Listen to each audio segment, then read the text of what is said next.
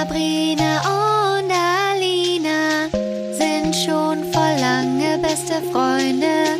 Alina erzählt Sabrina voll krasse Stories aus Hollywood. Sie treffen sich jeden Montag und erzählen aus ihrem Leben. Das alles und noch viel mehr erlebt ihr hier in der Albtraumfabrik. Guten Tag aus Köln. Guten Tag aus Köln. Wir sind endlich zusammen. Endlich! Wir Nach face to face. Face, wir sitzen uns direkt gegenüber. Das erste Mal in unserer Podcast-Karriere. Genau. Es ist jetzt anders, ne? Es ist anders, ne? Ja, aber cool. Fühlt sich komisch an für dich? Nö. Okay. Wir haben ja auch gerade hier gesessen und gequatscht. Wir Jetzt quatschen wir einfach weiter. Ja, wir quatschen eigentlich schon seit einer Stunde Seit- miteinander. Ja, wir wollten eigentlich schon von einer Stunde aufnehmen und dann haben wir uns wieder verquatscht. Jedenfalls, herzlich willkommen zu Albtraumfabrik. Äh, ich bin die Alina. Ich bin Sabrina. Um, Schön, dass ihr wieder dabei seid. ja, danke, dass ihr hier seid. Happy Montag an alle da draußen. Wir freuen uns, dass ihr euren Morgen mit uns verbringt oder euren Mittag oder eure Mittagspause oder euren Abend oder eure Nacht. Gibt es sonst noch so? Wochenende. Euer Wochenende. Eure Arbeitszeit. Ja. Uh. Ah, ah, Kopfhörer rein und draufgeschissen. Was gibt's Neues bei dir? Ähm, ich weiß nicht, ich habe eigentlich gar nicht so richtig viel zu erzählen. Ich habe jetzt Urlaub. Yes! Wir haben jetzt zusammen Urlaub. Wir haben zusammen oh Urlaub. Gott. Und das war voll der Zufall eigentlich. Also, ich meine, ich wusste es ja, dass ich nach Deutschland komme. Aber ich habe dann so einen Plan, äh, einen Trip geplant, nicht einen Plan getrippt. einen Trip geplant nach Berlin, ein paar Freunde besuchen, Leipzig, Freunde besuchen und dann runter nach München und dann nach, rüber nach Österreich für eine Hochzeit. Und ich wusste gar nicht, dass du dann auch frei hast. Ich hatte mir irgendwann mal Urlaub genommen für die Zeit. Und dann wusste ich aber auch nicht, dass du in der Zeit hier bist. Mhm. Und jetzt dachte ich so, boah, du musst irgendwie mal raus ein paar Tage. Weil ich hatte jetzt die Woche so Schwierigkeiten, mich zu irgendwas zu motivieren, obwohl ich frei hatte. Und mir fehlte so diese Struktur, weißt du? So, Ja. Weil du ja auch Homeoffice dann zu Hause, also die ganze Zeit zu Hause arbeitest. Und dann bist du zu Hause, arbeitest aber nicht und kannst dich irgendwie nicht zu was anderem motivieren. Und dann dachte ich, okay, ich muss irgendwo hin. Fragst mal die Alina, ob die irgendwie Bock hat. Ja. Nach Berlin oder Ich so. so, ja, ich fahr doch eh nach Berlin nächste Woche. Hast du da frei? Die so, ja, Ja. dann komme ich mit. Auf jeden Fall. Und jetzt machen wir einen kleinen Einen Roadtrip. kleinen Roadtrip durch, Durch Deutschland. Ja, das ist das Beste, was wir machen können. Ich freue mich voll. Ich auch. Ich freue mich auch so Sightseeing-Sachen zu machen. Ja, so Touri-Sachen, Ja, ne? genau. ja. Also Die habe ich früher irgendwie, ich meine, die hat man ja eigentlich nie gemacht, weil man hier lebt. Vielleicht mal mit einer Klassenfahrt oder so oder vielleicht mal Mhm. hier, mal da. Aber ich glaube, man hat da jetzt irgendwie ein anderes Interesse dran vielleicht auch. Ich Ja, freue mich voll. auch Berlin hat ja so voll geschichtlich was Genau. zu bieten. Ja. Super interessant. Oh, da gehen wir überall hin. Also ihr könnt uns auch gerne Tipps schicken. Wir fahren am Montag los. Also wir fahren heute los in der Genau. Podcast-Welt. ja, genau. Also schickt uns, falls ihr aus, der, aus Berlin seid oder Leipzig oder München, schickt uns gerne Tipps, schlagt uns was vor, schickt uns Biergarten, Recommendations. Ich meine, es wird wahrscheinlich regnen. Ja, aber zum Beispiel, wo es gutes Essen Ja. gibt. Was wir mal ausprobieren müssen. Wie, ähm, Und wir können euch ein bisschen mitnehmen auf Instagram. Genau. Auf unsere Reise. ja, Sehr gut. sehr, sehr gut. Was hast du sonst noch so erlebt? Was habe ich erlebt? Du Ich warst habe ja, jetzt bei deiner Familie, ne? Die Genau. Woche. Ich war jetzt seit, bin jetzt seit einer Woche, über einer Woche bei meiner Family in Übach-Balenberg. Und habe dementsprechend auch eigentlich nicht viel zu berichten. Also so einfach nur so Family-Zeit. Ich bin viel spazieren gegangen. Mit dem Hund von meiner Mutter gehe ich dann immer ins Feld für eine Stunde oder zwei und gehe dann immer bis Holland und wieder zurück. Und ach, das ist so schön. Das ist so die Seele baumeln lassen. Und gegrillt haben wir und also so ganz langweilige, ganz normale. Einfach sich mal gut gehen lassen. Ja, habe mich gar nicht um Social Media gekümmert. Sehr gut. Einfach mal nur die Familienzeit genossen. Das muss einfach mal sein. So die Batterien wieder aufladen und so, ne? Aber als ich vor zwei Tagen, genau, vor zwei Tagen bin ich abends mit dem Hund von meiner Mutter spazieren gegangen im Feld. Der heißt ähm, Spike. Spike. ich hatte gerade einen Blackout. Das ist mir angefallen. Ich wollte sagen Justin. Der heißt Timberlake. Der Hund von meiner Mutter heißt Justin Timberlake. nee, der heißt Spike. Und da bin ich auch durchs Feld und dann geht das durch, durch so einen kleinen Wald runter nach Holland. Nach Rimburg ist da direkt unten. Ne? Ja, das kenne ich. Da haben wir uns doch schon mal. Ja, das war auch. Das war die auch eine geile Story. da habe ich auch noch dran gedacht letztens. Also, das können wir jetzt mal erzählen. Ja. Wir, wir machen einen kleinen, einen kleinen Ast zu unserer Story und dann komme ich wieder zurück zu ja. der Story. Okay, genau. Letztes Mal, als ich da war, im Dezember, ne? Genau. Januar. Zu Weihnachten. Zu war Weihnachten. Das, ja. Da haben wir ausgemacht, du kommst nach Übach und wir gehen dann noch eine Runde spazieren. Ich glaube, das war nach ähm, Silvester, also an, Ah, ja. an Neujahr, ne? Genau. Und dann bist du, glaube ich, am nächsten Tag wieder zurückgeflogen und Ja. dann habe ich gesagt, komm, ich komme noch eben vorbei, dann können wir noch einen Spaziergang machen und uns verabschieden, dann sehen wir uns nochmal. Genau. Genau, und dann hast du gesagt, ja, ich gehe jetzt geh mit schon mal los. Hunden. Dann habe ich gesagt, alles klar, ich komme da hin und dann... Ähm, Dann treffe ich dich da, wo du bist. Dann kannst du mir einen Pin schicken auf WhatsApp oder sowas. ja, ich glaube, du hattest mir dann einen Standort geschickt Mhm. und dann habe ich, als ich da war, habe ich geschrieben, aber dann warst du nicht mehr erreichbar. Dann war Ja. dein Handyempfang weg oder so. Ja, pass auf. Von meiner Seite, ich hatte dir einen Pin geschickt und kurz danach ist mein Handy gestorben. Komplett, es war komplett aus. Und da bin ich ja, da war ich ja schon eine Dreiviertelstunde unterwegs oder so. Also das war jetzt nicht direkt hinterm Haus, das war ja irgendwo da auf der großen, also muss man sich wirklich für eine große Runde vorstellen. Mhm. Mitten wo es im auch, Feld. Mitten im Feld, wo es auch mehrere Möglichkeiten gibt, wo man also Abzweigungen Ja, genau. und rechts und links, also das ist nicht nur eine Runde. Und dann habe ich dir den Pin geschickt und du warst schon losgegangen und dann ist mein Handy gestorben. Und dann dachte ich mir, und ich war dann schon längst nicht mehr da, wo ich dich gepinnt hatte. Nee, genau, du bist dann einfach deine Runde gegangen. Genau. Und ich stand dann da an dieser Stelle, wo du halt zuletzt warst. Ja, weil mein Handy ist erst später gestorben. Weil ich dachte, ich kann dir, ich kann dir nochmal einen neuen Ah, Pin okay. schicken. So. Ja, irgendwie so war das. Und dann wusste ich jetzt nicht, okay, wo muss ich denn jetzt lang? Also hier ist sie offensichtlich nicht mehr, das heißt, sie ist irgendwie weitergegangen. Ja. Soll ich jetzt links oder rechts? Und wie geht's dann weiter? Und ich glaube, dann bist du und dann bin ich rechts Mhm. und dann halt durch diesen Wald, wo du gerade gesagt hast, nach Holland. Ja, und ich Dann, war dann. und dann war ich war aber überzeugt, okay, ich gehe jetzt einfach hier diese Runde, bin dann am Ende wieder bei dir, klingel dann bei deiner Haustür und dann habe ich einen ist schönen halt. Spaziergang gemacht alleine und dann sagen wir kurz Tschüss und das Ja. war's.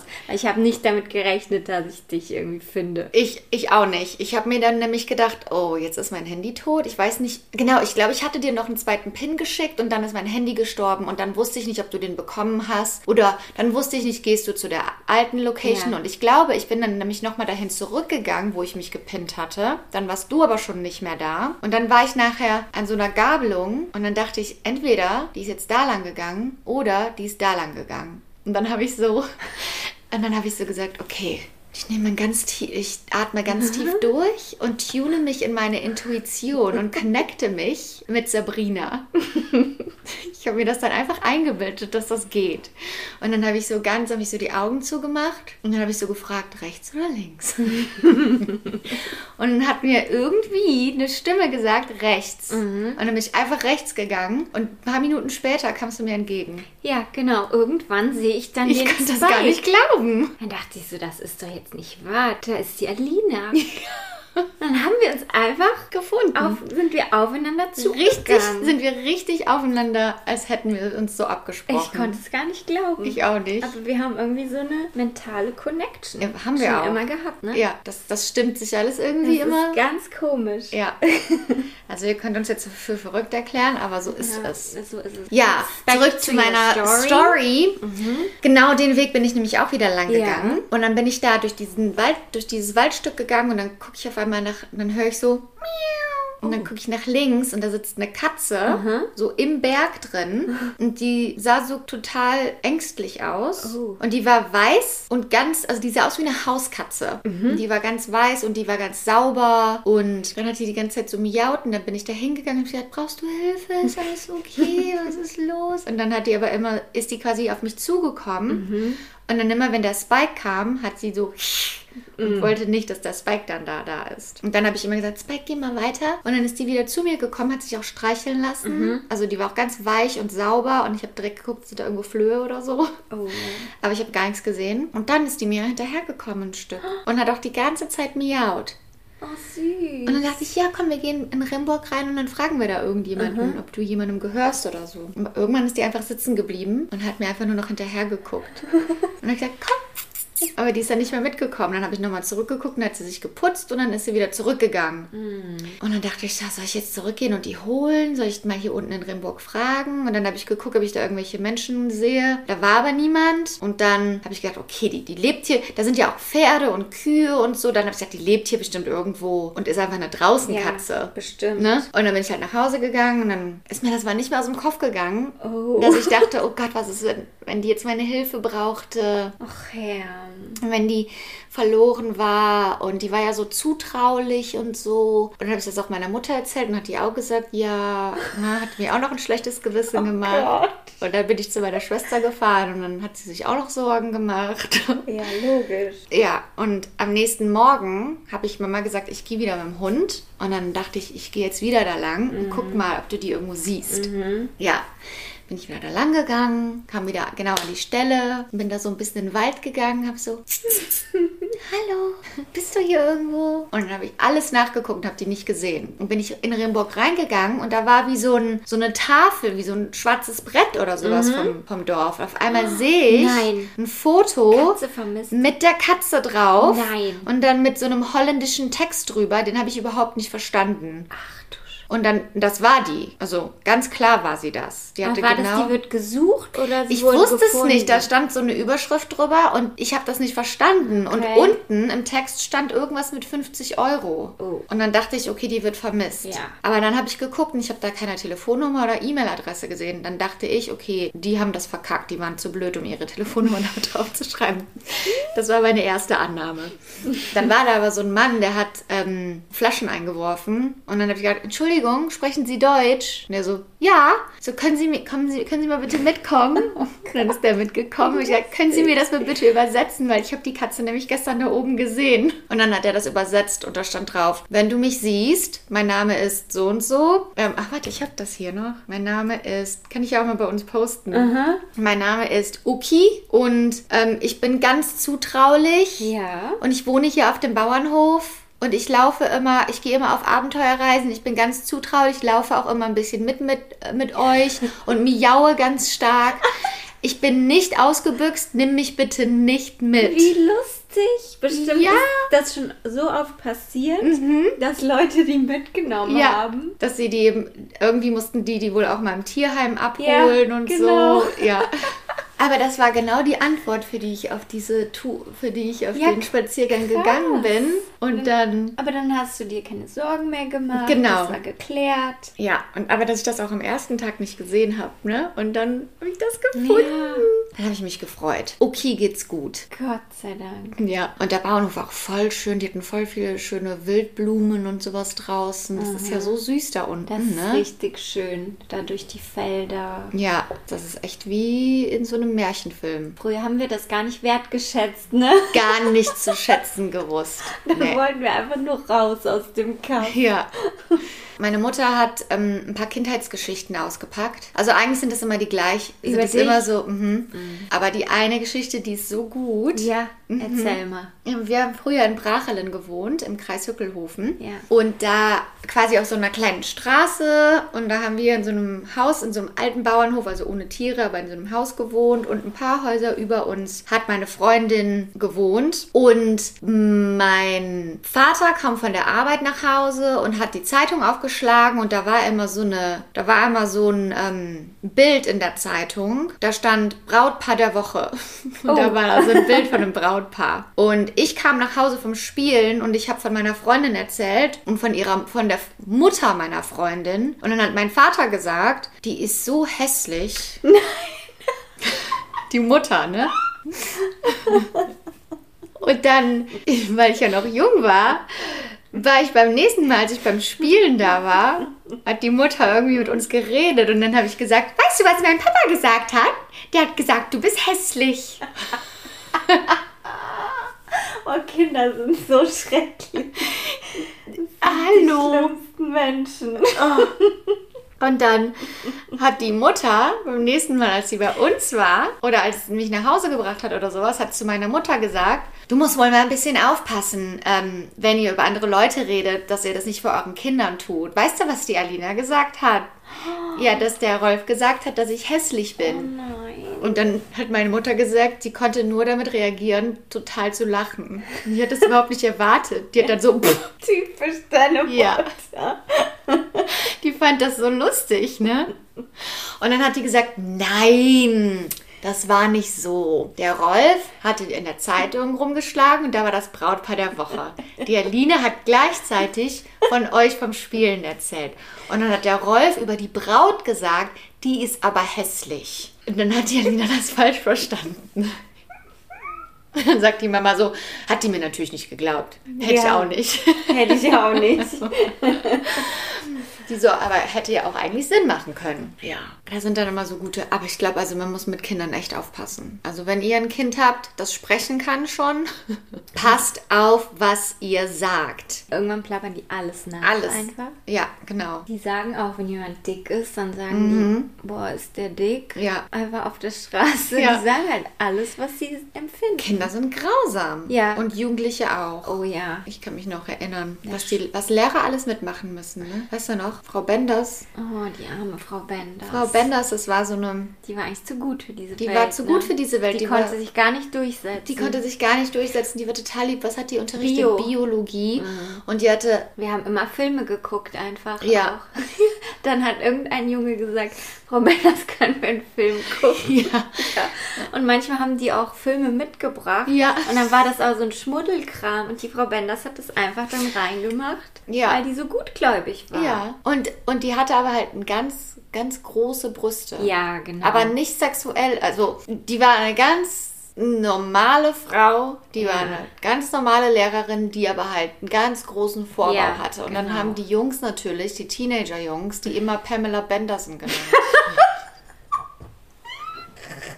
Aber die war ja nicht so eine nee. erotische nee, Frau. Nee, gar nicht. Die war eher so eine. Nee, ein Mäuschen. So ein Hausfrau-Typ. Genau. Ne? Aber dann halt mit einem großen Vorbau. Und dann haben die gesagt, Pamela Benderson. Oh. Nur weil die große Brüste hatte und weil die 13-jährigen Jungs mit ihren Hormonen nicht klarkamen. Das ist halt total witzig, aber auch so gemein. Da, das war auch witzig. Wir aber als Erwachsener, wenn du depressiv ja. bist vielleicht oder keine Ahnung was, wenn du einfach nur, dein Traum war es, Lehrerin zu werden. Ja. Du bist jahrelang studieren gegangen. Du hast mhm. BAföG bekommen, hast mhm. Schulden gemacht. Hast Schulden gemacht. Du hast es geschafft, in einer, äh, wo es gerade nicht so gut läuft und wo Lehrer im Überschuss vorhanden sind, irgendwie ein Praktik, wie heißt das, was man da machen kann? Referendariat? Refer Referendariat. Referendariat zu bekommen und dann eine Anstellung an einem Gymnasium als ja. Biolehrerin. Ja. Und dann hast du die Teenager-Jungs da rumlaufen, die überhaupt keinen Respekt fürs Leben haben. Ich glaube nicht, dass sie sich das so vorgestellt hat, ey, die arme Frau. Nee, ich wollte früher auch immer gesagt, ich will mal Lehrerin werden. Das, wär, das könnte ich nicht. Auf gar keinen Fall. gar keinen Fall. Fall. Hätte ich keine Geduld für. Respekt an alle Lehrer da draußen. Ich respektiere euch so sehr. Ich Aber wäre schon im Knast. richtige Scheißlehrer. ja. Ja. Der Politiklehrer, der genau. nach Rauch gestunken hat. Ja. Herr, Und Herr Schulz, der, der keine Socken getragen Herr hat. Herr Schulz.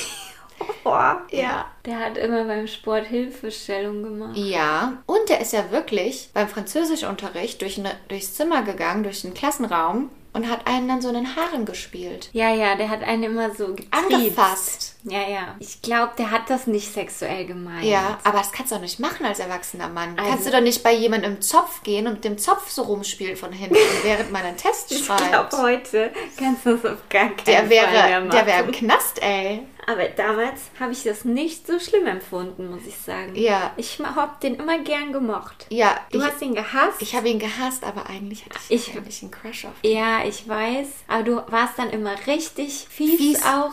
Richtig, hast ihn richtig angezickt Ja. immer. Und das hat er auch geliebt irgendwie. Ja. Und dann hat, hat er dich auch immer auf dem Kieker gehabt. Mhm. Ich weiß noch, da hat er mich, da wollte der mich nämlich rankriegen mit den Hausaufgaben, Mhm. wo wir immer, äh, was lernt man? Wörter. Vokabeln. Vokabeln. Vokabeln. Ich habe gesagt, Verben, Wörter, Vokabeln. Als man Vokabeln lernen musste, dann hatten wir doch immer so Vokabelhefte mit so einer Linie da Mhm. Ja, durch. genau. Ne? Ja. Und dann musstest du einfach nur, die Hausaufgabe war einfach nur 200 Wörter oder so, einfach nur abzuschreiben, einfach nur aufzuschreiben Ja. aus dem Buch. Ja. Und dann konnte man das ja auch eigentlich so machen, dass man zwischendurch mal so fünf weglässt oder zehn weglässt. Und wenn die das kontrolliert haben, haben die ja meistens nur auf das erste und das letzte Wort geguckt und geguckt, sieht das, ist das ungefähr lang genug. Und ich habe das immer gemacht, dass ich irgendwelche Wörter zwischendurch weggelassen habe, weil was soll denn der Scheiß, ne? Habe ich mir gedacht. Und an dem Tag hatte ich irgendwie das Gefühl, nee, mach das mal alles genauso, wie es sein muss. Und dann ist der Herr Schulz bei jedem so nur ganz kurz so, okay, okay, okay. Und dann kam der zu mir und hat er mein Heft genommen und hat sich richtig Zeit gelassen und hat jedes einzelne Wort nachgeguckt. Und ich saß nur da, dachte so innerlich. Ich habe jedes einzelne Wort reingeschrieben, du Loser. Du Du, kriegst mich nicht. Das war eine richtige Genugtuung für Das war, dich. das war so richtig der erste Tropfen von Revenge, habe ich da gespürt. Und da kannte ich meine Macht. Ja.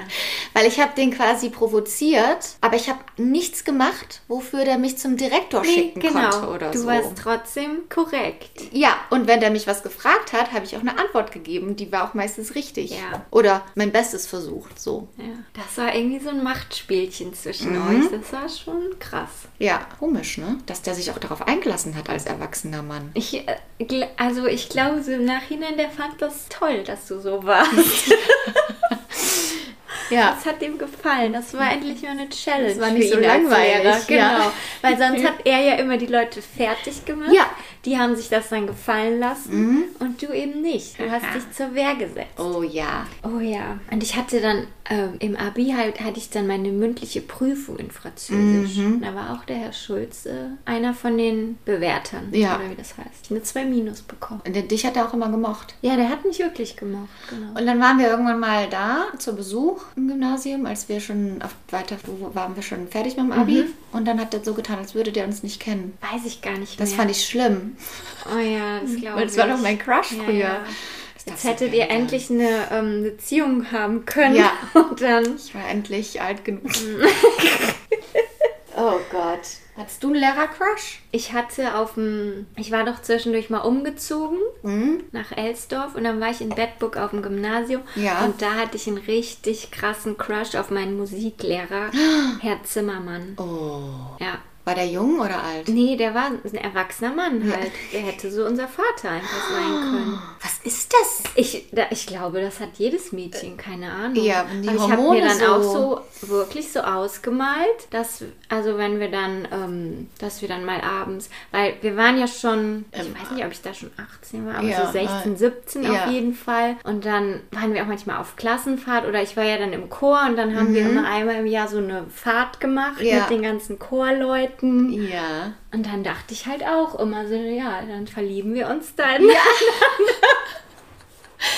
Aber jetzt stell dir mal vor, Ja. das wäre ein Mann gewesen, der, das gibt's ja oft, Ja, das ja. ist ja auch in, im Leben einer meiner guten Freundinnen ich von der. Grundschule passiert. Ja. Der Mann macht das Der dann das mit. ausnutzt, Mhm. genau. Der das ausnutzt, Ja, genau. ist ja so. Das ist ja ein Ausnutzen. Das ist ja nicht, wie die das dann sagen, gleichberechtigt oder was auch immer, Nee, von mm, gleichen mm. Seiten gleich, wenn du ein pubertäres Mädchen hast. Aber das war nur in meinem Kopf. Ja, also klar. der war da Aber es gibt bestimmt Mädchen, die oder junge Frauen, Mädchen, die das vielleicht den Lehrer irgendwie wissen lassen oder so. Und, oder wo der Lehrer auf die hinzukommt, Ja, die, das, genau. die das richtig suchen bei den Mädchen. Ja. Ich meine, das ist ja nichts Gibt Neues. es ja offensichtlich, weil es ja diese realen Fälle auch gibt, Ja. von denen wir wissen. Also, Nicht so einfach. Aber umgekehrte Fälle hat es ja auch schon gegeben, wo dann Lehrerin genau. mit einem jungen Schüler. ja, ist genauso, ist genau das gleiche. Verbrechen. Also auch so schlimm, ne? Ja, dann wurden die schwanger von einem 14-Jährigen Und dann so. denken die wirklich, nee, wir haben uns ineinander verliebt. Das beruht auf Mhm. Nee, nee. Gegenseitigkeit. Nee, nee, nee, nee, nee, auf gar keinen. Fall. Ihr müsst in Therapie Ich- irgendwas du- aufarbeiten. Du bist erwachsen und der ist andere ein Part Kind. ist ein Kind. Ein Kind. Genau. Ja. Und du hast da einfach eine Verantwortung. Und dann aber die Medien immer sagen dann Kind oder Mädchen zu erwachsenen jungen Frauen, wenn man die eigentlich in irgendwelchen anderen Zusammenhängen, wenn man denen die Credibility wegnehmen Ja, will. ja, die Mädels, so, ne? Mhm. Oder äh, genau, Mädchen oder Girl oder Girl, sowas sagt man ja genau, auch. Und wenn es dann aber Teenager sind oder Kinder oder Mädchen, die in solchen Geschichten verwickelt sind mit sexuellem Missbrauch, dann sind es Young Women. Ja, das wird dann, dann wird Die sind dann frühreif, dann um denen die einen Teil der Verantwortung genau, zuzustecken. Lolita sagen die Mhm. dann auch oft, ne? Mm. Es verkauft sich dann gut in den Medien. Schluss damit, sagen wir.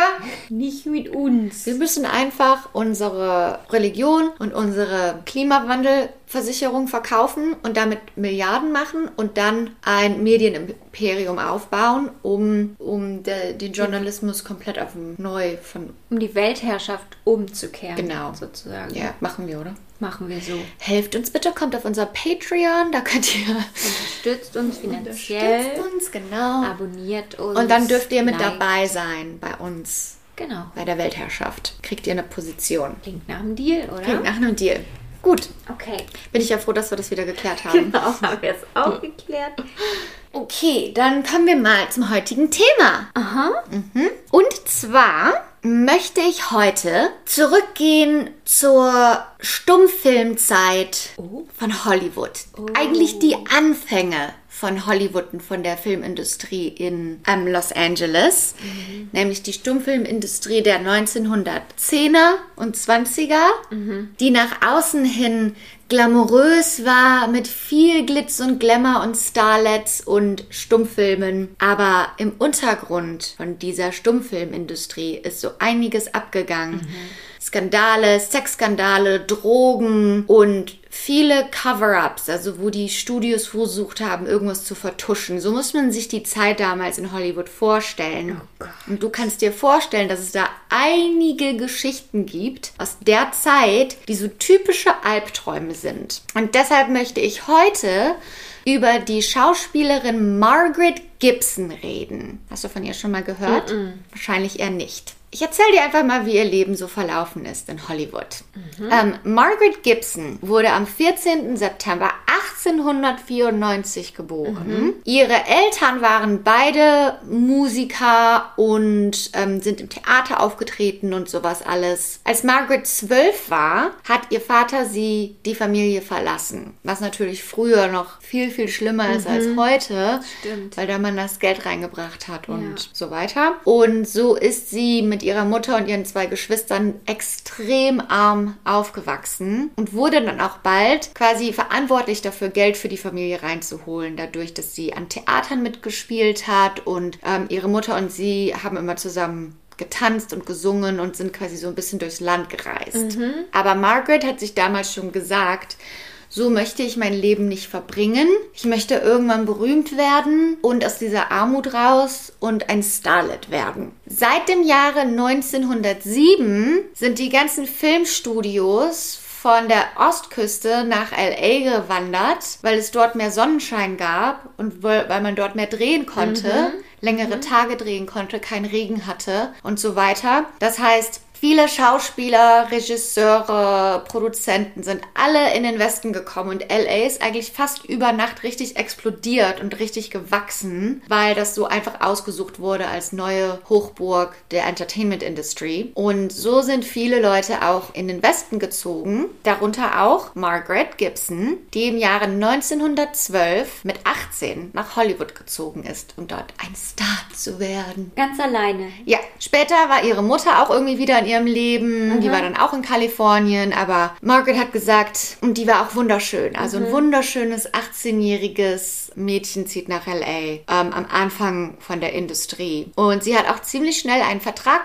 bekommen mit einem Studio. Ich habe das ja, glaube ich, schon mal in einer anderen Episode erzählt. Das war früher alles ein bisschen anders.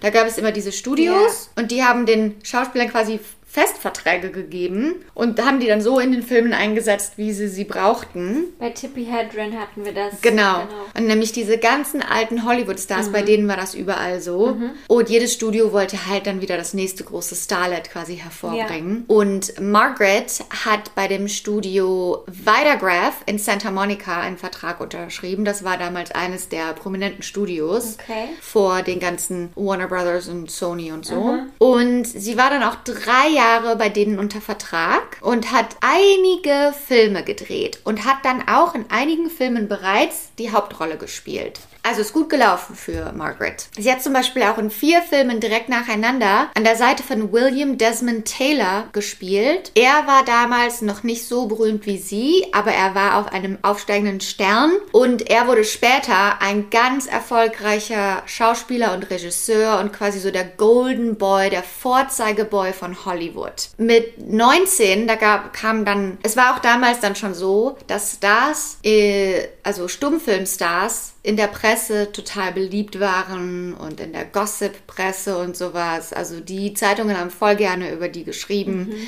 Und dann wurde auch geschrieben, dass sie sich einen Bungalow gekauft hat in Santa Monica mit Aufblick aufs Meer.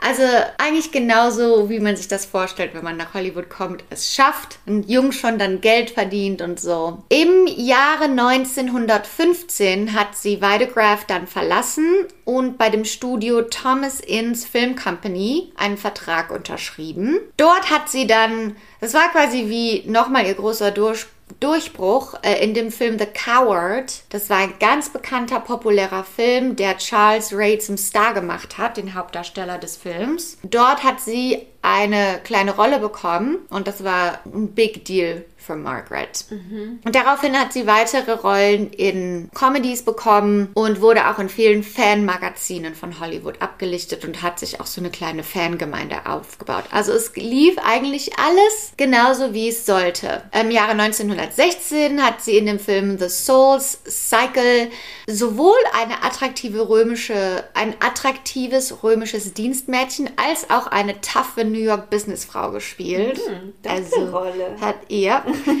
Äh, das wurde auch ganz hoch gepriesen. Aber Hollywood ist heute ein toughes Business, mehr für Frauen als für Männer und war es damals noch viel, viel mhm. mehr. Also in den Anfängen von Hollywood bis hin zu, also bis zum modernen Tag eigentlich, wie Frauen früher behandelt wurden. Da warst du also ab 25 eigentlich abgesagt, weil es gab halt immer jemand Neues, jüngeren, schöneren, mhm. mit mehr Talenten und da gab es ja auch noch nicht so die Masse Masse an Filmen und so. Ne? Das ja. wurde ja alles quasi auf physischen Bänden festgehalten. Und wenn der Film vorbei war, haben die die Bänder weggetan und die sind dann irgendwann zu Asche gefallen. Und nur die ganz, ganz, ganz erfolgreichen Filme wurden präserviert. Also das war ja alles ganz anders damals. Ja, da musste man richtig kämpfen, ne? ja. um überhaupt musstest du richtig kämpfen, um in einem Film mhm. zu sein, um, ein, um in einem der wenigen Filme zu sein. Mhm. Die Studios wurden alle von Männern geleitet. Mhm. Also du musstest hübsch sein ja. nach dem Standard der Männer ja. und du musstest dich richtig fucking durchkämpfen. Deshalb diese ganzen Starlights aus den 20ern und 30ern, man hört immer, die war so tough und die war eine starke Frau und die war so eine Feministin und so. Das sind halt alles so Frauen gewesen, die sich so richtig nach oben gekämpft haben. Krass. Ja, auf jeden Fall war es dann schwer für Margaret, weiterhin große Rollen zu bekommen und ihre Karriere ging halt Schritt für Schritt, Schritt für Schritt bergab und sie hat immer kleinere Rollen bekommen. Was man dazu sagen muss, ist, dass die Studios zu der Zeit in Hollywood einen extremen Einfluss haben. Es war nicht so, dass die LAPD oder die Politiker das Sagen hatten in der Stadt, sondern die Studios hatten fast mehr, hatten mehr Einfluss. Und die Studiobosse, das waren so wie die Könige von Hollywood. Die haben alles geregelt. Wie ich am Anfang schon gesagt habe, Sex, Drugs, Violence. Und, und es war dann so, dass sie das auch erkannt haben und das auch in den Filmen, in die Filme mit eingebaut haben. Also zum Beispiel, es gab Filme über Sex und Drogen und Skandale. Und das konservative Amerika, die haben sich dagegen aufgelehnt, mhm. also die, die Konservativen, die haben, sind auf die Straße gegangen, haben Proteste gemacht und die, das Land hat eigentlich immer damit gedroht, die Filme zu zensieren. Und das heißt, Hollywood hatte extrem viel Einfluss und die Studios hatten extrem viel Einfluss in Hollywood, aber die haben gleichzeitig immer diesen Kampf geführt und wollten nach außen hin so clean aussehen wie möglich. Mhm. Also Skandale gingen gar nicht mhm. für Hollywood, mhm. weil das würde ja dann diesen konservativen Leuten Munition geben, um irgendwelche strikten Gesetze gegen die Filmindustrie auszuschreiben. Ja, dann hätten sie sich angreifbar gemacht. Genau. Ne? Und deshalb haben die Studios sich auch so eine Macht zugezogen, weil die haben dann immer irgendwelche Top Dogs und Anwälte und so, die mhm. haben alle Skandale abgedeckt. Mhm. Also die haben junge Schauspielerinnen, die eine Opi Opioid-Addiction äh, Sucht. Sucht hatten, haben die in irgendwelche Wellness-Kliniken mhm. geschickt. Leute Suizide haben, die aussehen lassen wie tragische Unfälle. Oh wenn irgendwelche Schauspieler angeklagt oder äh, wenn gesagt wurde, der, die haben jemanden vergewaltigt oder sogar umgebracht, haben die versucht, den Skandal abzudecken. Also so, dass die Studios wollten sich keinen Skandal. Krass. Ähm, wirklich eine Scheinwelt aufgebaut. Genau, ja. ja eine richtige Scheinwelt. Und das ist einfach so ein kleiner Hintergrund, um zu verstehen, wie die Welt damals war. Ja, also es war nicht alles Glitz und Glamour. Mhm. Hinzu kommt dann noch, dass Schauspielerinnen es extrem schwer hatten. Mhm. Und dass es halt extrem diese Linie zwischen Hollywood, Glitz und Glamour und Fame zu einem kriminellen Underbelly, der mhm. da gleichzeitig stattfand. Die Linie ist halt sehr schmal mhm. und für einige Leute rutschen dann halt auch zwischen den beiden Welten hin und her. Mhm. Und so war es nämlich auch für Margaret. Als ihre Karriere immer weiter runterging und sie immer mehr Geld verloren hat, quasi, oder immer weniger Geld gemacht hat, mhm. konnte sie im Jahre 1917 von einem Mann davon überzeugt werden, doch mal Sexarbeit auszuprobieren weil er, also er musste die richtig bearbeiten. Die hatte am Anfang kein Interesse dran gehabt, aber er hat ihr dann immer wieder gesagt, wie viel Geld die Frauen machen und dass sie sich davon ja ein paar schöne Sachen kaufen könnte oder zumindest ein Haus und dann, während sie weiterhin versucht, ihre Filmkarriere wieder aufzupeppen. Und dann hat Margaret angefangen, Sexarbeit zu leisten in Little Tokyo mhm. in Los Angeles. Mhm. Und am 25. Oktober 1917, ein Tag wie jeder andere in dem Bordell in Little, Little Tokyo, wo Margaret gearbeitet hat, Sie saß lasziv auf einem Stuhl, die japanischen Männer sind ein- und ausgegangen und sie hat darauf gewartet, dass ihr jemand auf die Schulter tippt und sie quasi, sie ihn dann quasi auf ihr Zimmer mitnimmt. Doch auf einmal ist die Polizei durch die Tür gekommen und hat alle festgenommen, weil das war ja natürlich illegal. Ähm, Margaret hat gesagt, keine Sorge, ich weiß, was ich tun muss, um hier rauszukommen. Ich meine, sie ist ja auch immerhin Schauspielerin. Mhm. Sie hat der Polizei gesagt, dass sie nur dort war, um für eine Rolle sich vorzubereiten. Genau. Sehr clever. Und die Polizei so, äh, glauben wir nicht, verhaften wir dich auch mal. Wurde sie verhaftet. Das könnte natürlich jetzt das komplette Ende ihrer ja. Karriere sein, ein Skandal. Aber sie hat es irgendwie geschafft, Frank Domingos als ihren Anwalt zu bekommen. Frank Domingos war ein Top-Anwalt, viel zu teuer für, äh, für äh, Margaret. Mhm. Man weiß nicht genau, wie sie es geschafft hat, Frank zu bekommen. Man geht davon aus, dass es ein Kontakt vom Studio war, von einem der Studios, mit denen sie gearbeitet hat, weil es auch in deren Interesse war, diesen Skandal wieder abzudecken und ihr zu helfen. Und der Frank, der war halt auch, der hat das dann geschafft. Der hat sie quasi als Opfer dargestellt, die von dieser Welt eingezogen wurde. Und sie hat dann auch im Zeugenstand geweint und hat gesagt, sie wollte ein besseres Leben für sich und ihre Mutter. Und sie hat dann auch wieder gesagt, dass sie eigentlich ursprünglich nur da war, um eine Rolle nachzuresearchen, dass sie diese Sexarbeit selber nie gemacht hat. Sie war halt nur zufällig gerade da und ist dann auch unschuldig von allen Klagen, ist von allen Klagen freigesprochen worden. Sehr clever. Ja, aber jetzt schon ein, also ich finde das immer so krass, wenn man über solche Leben hört, wie krass das eigentlich alles ist. Was sie in der Zeit alles schon durchgemacht hat, was wir in unserer Lebenszeit nicht ja, genau. erleben werden. In dieser Zeit. Ja, und dann von ganz oben und dann das komplette Gegenteil. Ja, erst von ganz unten Genau. ganz oben und, Und dann, dann wieder wieder- Absturz. Ja, Wahnsinn. Und es ist einfach so ein Posterbeispiel dafür, wie das früher abgelaufen ist, wo wir von vielen Fällen wissen wir ja gar nichts. Ja. Auf jeden Fall hat Margaret sich dann gedacht, okay, die Studios haben vorher schon kaum mit mir gearbeitet und jetzt werden sie auf keinen Fall mit mir arbeiten. Das stand ja auch in jeder Zeitung drin, dass sie verhaftet wurde. Also, was macht sie? Sie muss ihre Identität verändern. Also hat sie sich einen neuen Namen gegeben. Patricia Palmer. Weil das hört sich doch nach einem Star an. Und früher, in den 10ern und 20ern, da war das ja auch noch einfach, seine Identität zu verändern. Nach außen hin zumindest. Da war das ja nicht wie heute, wo du einfach kurz im Internet was nachgucken kannst über jemanden. Und Stimmt. Ja. dann hat die einfach gesagt, mache ich neue Headshots. Hat sie ganz neue schwarz-weiße glossy Headshots gemacht, hat da Patricia Palmer draufgeschrieben. Sie war jetzt eigentlich im Jahre 1920, war sie eigentlich 25 Jahre alt, aber Patricia Palmer war 19. Und so hat sie dann quasi wieder Arbeit gefunden als Schauspielerin. Aber man kannte sie doch. Also, Nee, weil ähm, die Filme, mit denen sie damals berühmt war, ein paar Jahre vorher, die hatten die Leute schon längst wieder vergessen. so, okay. Die gab es nicht mehr, die kannst du ja auch nirgendwo nachgucken. ja, stimmt. Die laufen dann einmal und dann sind die weg für immer. Das heißt, die Ja. Die hatte dann auch manch, also bis heute, wenn über Margaret Gibson berichtet wird, steht manchmal Margaret Gibson slash Patricia Palmer.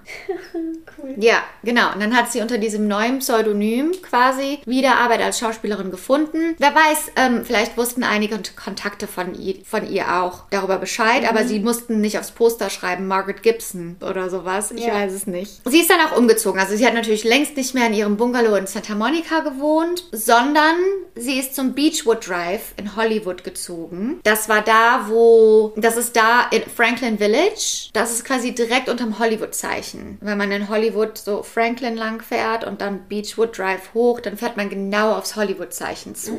Also es ist eine total süße Nachbarschaft, aber es ist jetzt nicht glamourös, so wie wo die Stars normalerweise wohnen. Dort hat sie gewohnt. Aber es war natürlich immer noch so, dass das Geld etwas knapp war und dass die Rollen immer weniger wurden, weil sie ja doch auch älter wurde. Und deshalb ist Margaret leider wieder mit den falschen Leuten in Kontakt gekommen, um irgendwie Geld zu machen und wurde im Jahre 1923 wieder verhaftet, weil sie in Kontakt gekommen ist mit einem Erpresserring. What? Ja. Das war damals auch sehr normal und gängig, dass Leute sich gegenseitig betrogen haben für Geld. Das war ja auch noch viel einfacher, weil es keine digitale, es gab ja kein digitales System. Und da gab es diesen ganz großen Erpresserring, die haben Millionäre im ganzen Land erpresst. Und ähm, Margaret und ihre Mutter haben einen reichen Arch Architekten aus Los Angeles irgendwie, pass auf, das war so. Die haben den irgendwo kennengelernt auf einer Party und dann ist Margaret mit ihm, er war älter als sie, nach Tijuana gefahren zu einer angeblichen Party, also über die Grenze in Mexiko. Dort wurde dann eine Party gestaged, also das war eigentlich gar keine richtige Party, die wurde nur gefaked. Und dort wurde er abgefüllt und ich glaube, die haben dem auch was ins Glas getan. Ich habe da gibt es mehrere Berichte aus den Zeitungen von früher, wo das erzählt wird. Unglaublich. Und dann hat sie mit ihm eine Wette abgeschlossen, und hat es irgendwie geschafft, dass er gesagt hat, okay, ich schulde dir 1000 Dollar, hier ist ein Check. Und dann hat sie diesen Check genommen und am nächsten Tag, als er wieder oder als sie wieder in LA waren und er auch wieder nüchtern war, hat er diesen Check gestoppt bei der Bank, weil er dachte, was ist gerade mit mir passiert. Dann ist die Mutter von Margaret zu ihm gegangen und gesagt, wenn du das Geld nicht zahlst, dann werden wir dich anklagen, denn es gab damals ein Gesetz, das hieß so das äh, weißes Versklavungsgesetz. Das heißt, sie hätten dann gesagt, dass er Margaret über die Grenze nach Mexiko verschleppt hätte. das war wohl so eine Sache damals. Und dann hatte er Angst, dass sie das wirklich machen, dass er seinen Ruf verliert, dass er angeklagt wird und dann hat er denen halt immer mehr Geld gegeben. Und das hatte aber halt alles was mit einem größeren Erpressungsring zu tun oder Erpresserring mit so zwei richtig Kriminellen, die dann geschnappt wurden und die haben dann Gibby, äh, also Margaret quasi verraten und ihre Mutter und dann wurden die verhaftet. Ey, was ist das? Ja, dann ähm, wurde sie, ist sie auch ins Gefängnis gekommen und dann wurde Bail festgesetzt auf 2500 Dollar, was ja damals richtig, richtig viel Geld war.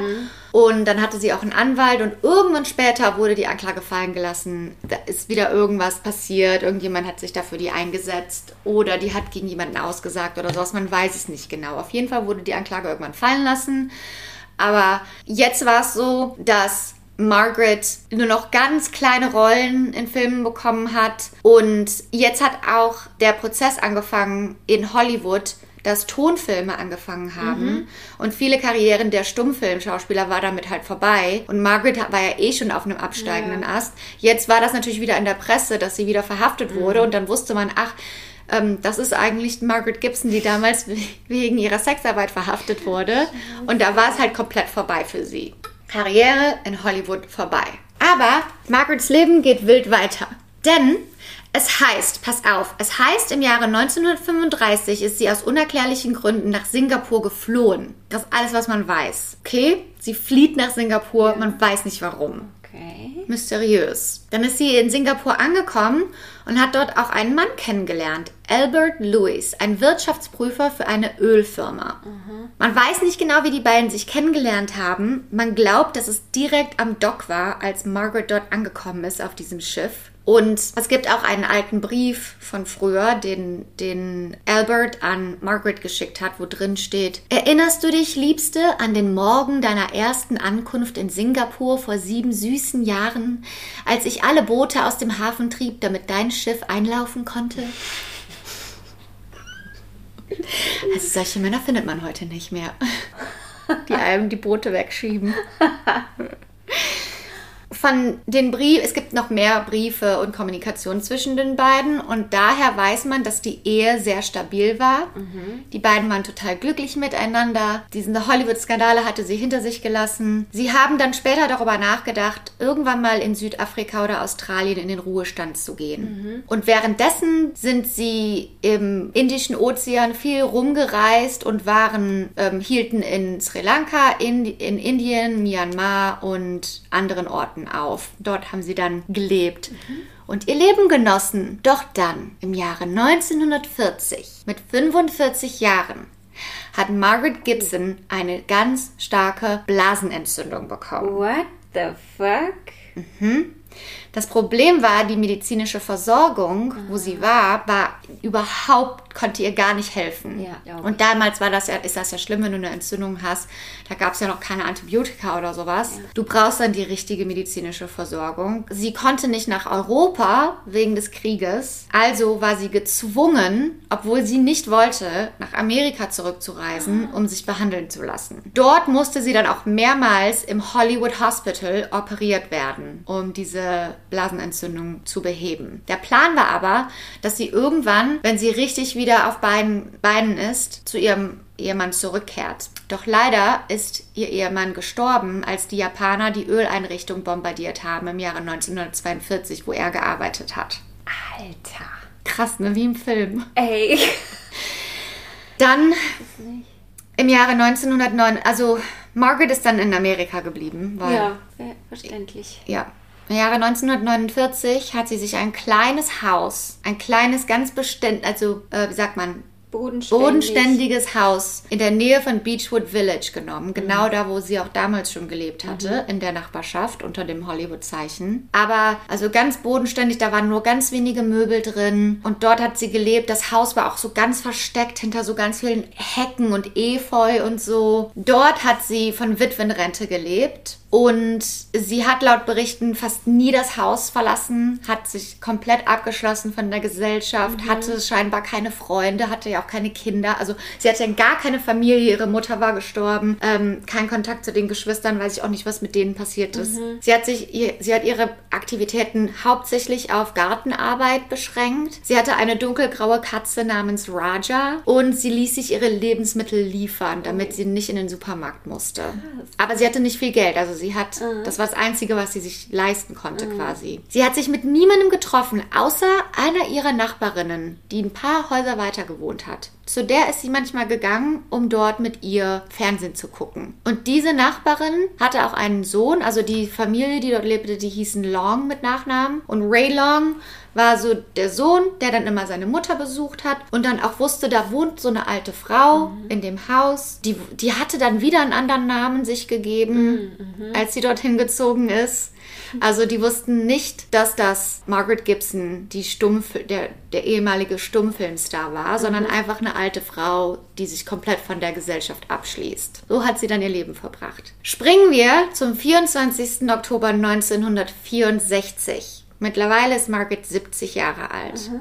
Ray Long, der Sohn von der Nachbarin, fährt in Beechwood Can fährt in den Beechwood Canyon Drive, um seine Eltern zu besuchen und sieht, dass da irgendwie was los ist an dem Haus von Margaret. Da sammeln sich Leute an, Leute versuchen über den Zaun zu gucken. Irgendwas ist da los. Und Ray weiß ja genau, wer da wohnt. Also geht er mal vorbei und als er dort ankommt, sieht er das, was alle sehen, nämlich Margaret liegt auf dem Boden, krümmt sich vor Schmerzen, ihre Augen drücken sich aus ihrem Kopf heraus. Es ist klar, sie hat gerade einen Herzinfarkt. Mm -mm. Ja, und es war damals so, natürlich, dass da gab es keinen 911, gab es mhm. da noch nicht. Das heißt, man musste die ähm, Emergency Police oder sowas anrufen. Und da war wohl, ich habe in einem Bericht gelesen von Ray selber, dass die Mutter von ihm kam dann halt auch. Mhm. Die hat die Polizei angerufen und der, der den Wagen gefahren ist, der wollte sich keine Anweisungen geben lassen, also keine ähm, Weganweisungen. Die Mutter hat dann gesagt, da müssen Sie so fahren, da yeah. müssen Sie so fahren, dann sind Sie in den Hills. Yeah. Dann hat gesagt, ja, ja, ja, das kenne ich alles. Ich weiß Bescheid, müssen Sie mir nicht sagen.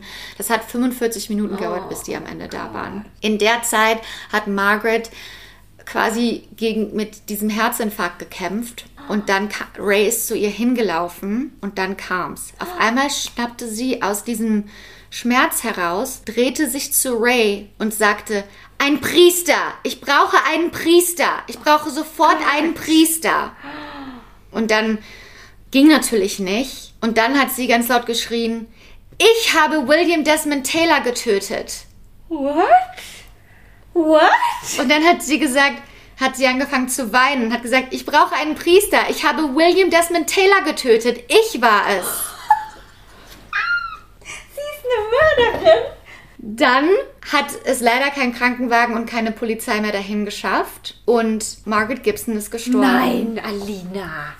Mhm. Wer war ist William Desmond Taylor, fragst du? Den habe ich ja eben schon mal ganz kurz ja, angesprochen. Das war so ein aufsteigender genau. Schauspieler. Genau. Und William Desmond Taylor war nämlich dann auch in den 10ern und 20ern ein ganz berühmter, der war Golden Boy of Hollywood, ganz berühmter Regisseur und Schauspieler. Der aller, der war so das Gesicht von Old Hollywood. Jeder in Amerika wusste, wer er war. Er hat den amerikanischen Traum gelebt. Er wurde am 1. Februar 1922 mit nur 49 Jahren erschossen. Und zwar einer der größten Cold Case Fälle in der Geschichte Hollywoods, die bis die immer noch ungelöst war. Und aber wo ist er erschossen worden und unter in seinem, welchen Umständen? Ja, er ist äh, in seinem Apartment erschossen worden und Ray hat sich natürlich dann genau das Gleiche gefragt. Ray hat gesagt, ich kenne keinen William Desmond Taylor. Es waren jetzt die 60er. Ja, ja. Die Leute wussten nicht, wer das war. Mhm. Er hat sich gefragt, ist da. Ihr, seine Mutter hat direkt gesagt, macht ihr da nichts draus? Das war eine alte Frau, die gestorben Nein. ist. Die war verwirrt. Das fand der Ray dann auch ein bisschen komisch, dass seine Mutter das so schnell abtun wollte.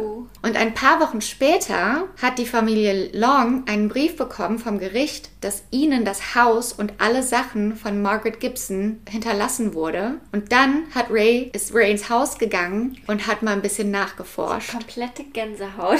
Da machen wir nächste Woche weiter. Nein, nein, Der nein. Todesfall von William Desmond Taylor. du verarschst mich. Da wollte ich hinkommen, zu dem Punkt, zu dem Cliffhanger. Oh Gott. Ich bin fertig. Die Geschichte hat alles. Oh mein Gott. Ich muss wissen, was passiert ist. Wir werden es nächste Woche erkunden. Oh Gott, okay. Wir werden nächste Woche erkunden, wer war William Desmond Taylor, was ist passiert nach seinem Tod, was sind die ganzen Theorien, die die Polizei damals hatte und was ist passiert, als es in den 60ern alles wieder aufgerollt Aha. wurde, nachdem Wow. Margaret Gibson ein, auf ihrem Sterbebett eine Confession abgegeben hat. Mhm. Eine, Ein Geständnis. der ein Geständnis abgegeben hat. Wow, was eine Story. Krass. 20er waren wild, ne? Stell dir mal vor, dir passiert sowas. So aus der Sicht vom Ray. Das wäre das Beste, was einem passiert. Und dann kriegst du das Haus und kannst da reingehen. Dann kannst du alles Und du weißt gar nichts durchsuchen. über die, außer dass die zum Schluss gesagt hat, Das ist so das I Beste, killed was a man. Ja. I killed a man. Get me a priest. I killed a ich man. habe jemand umgebracht. Ja. Ich habe einen riesen Star umgebracht. Das ist doch Hammer. Ja, aber bleiben wir in der, ähm, in der Stummfilmzeit, denn da habe ich ein Zitat der Woche gefunden, oder Motto der Woche gefunden.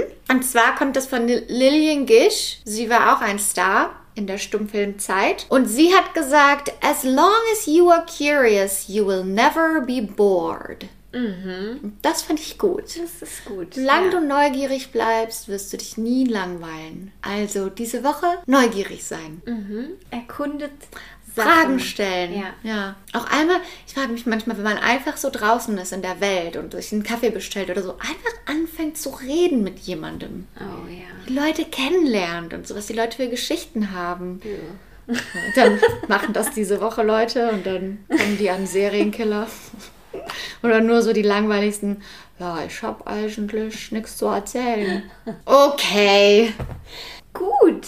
Dann haben wir unsere erste gemeinsame Episode im Sack. Es war sehr schön. Danke für die Geschichte. Ich freue mich schon auf nächste Woche, wie es weitergeht. Danke euch fürs Zuhören. Wie immer, wenn euch unser Podcast gefällt, sagt euren Freunden Bescheid und abonniert uns und gibt uns fünf Sterne und kauft unsere Klimawandelversicherung. Und kommt in unsere Religion. Genau. Und wir hören uns nächste Woche aus, wo auch immer wir dann sind. Schauen wir einfach. Gucken wir mal, ne? Ja. Ja. Dann sagen wir mal einen schönen Tag in die Welt aus, Aus Köln. Bye. Ciao.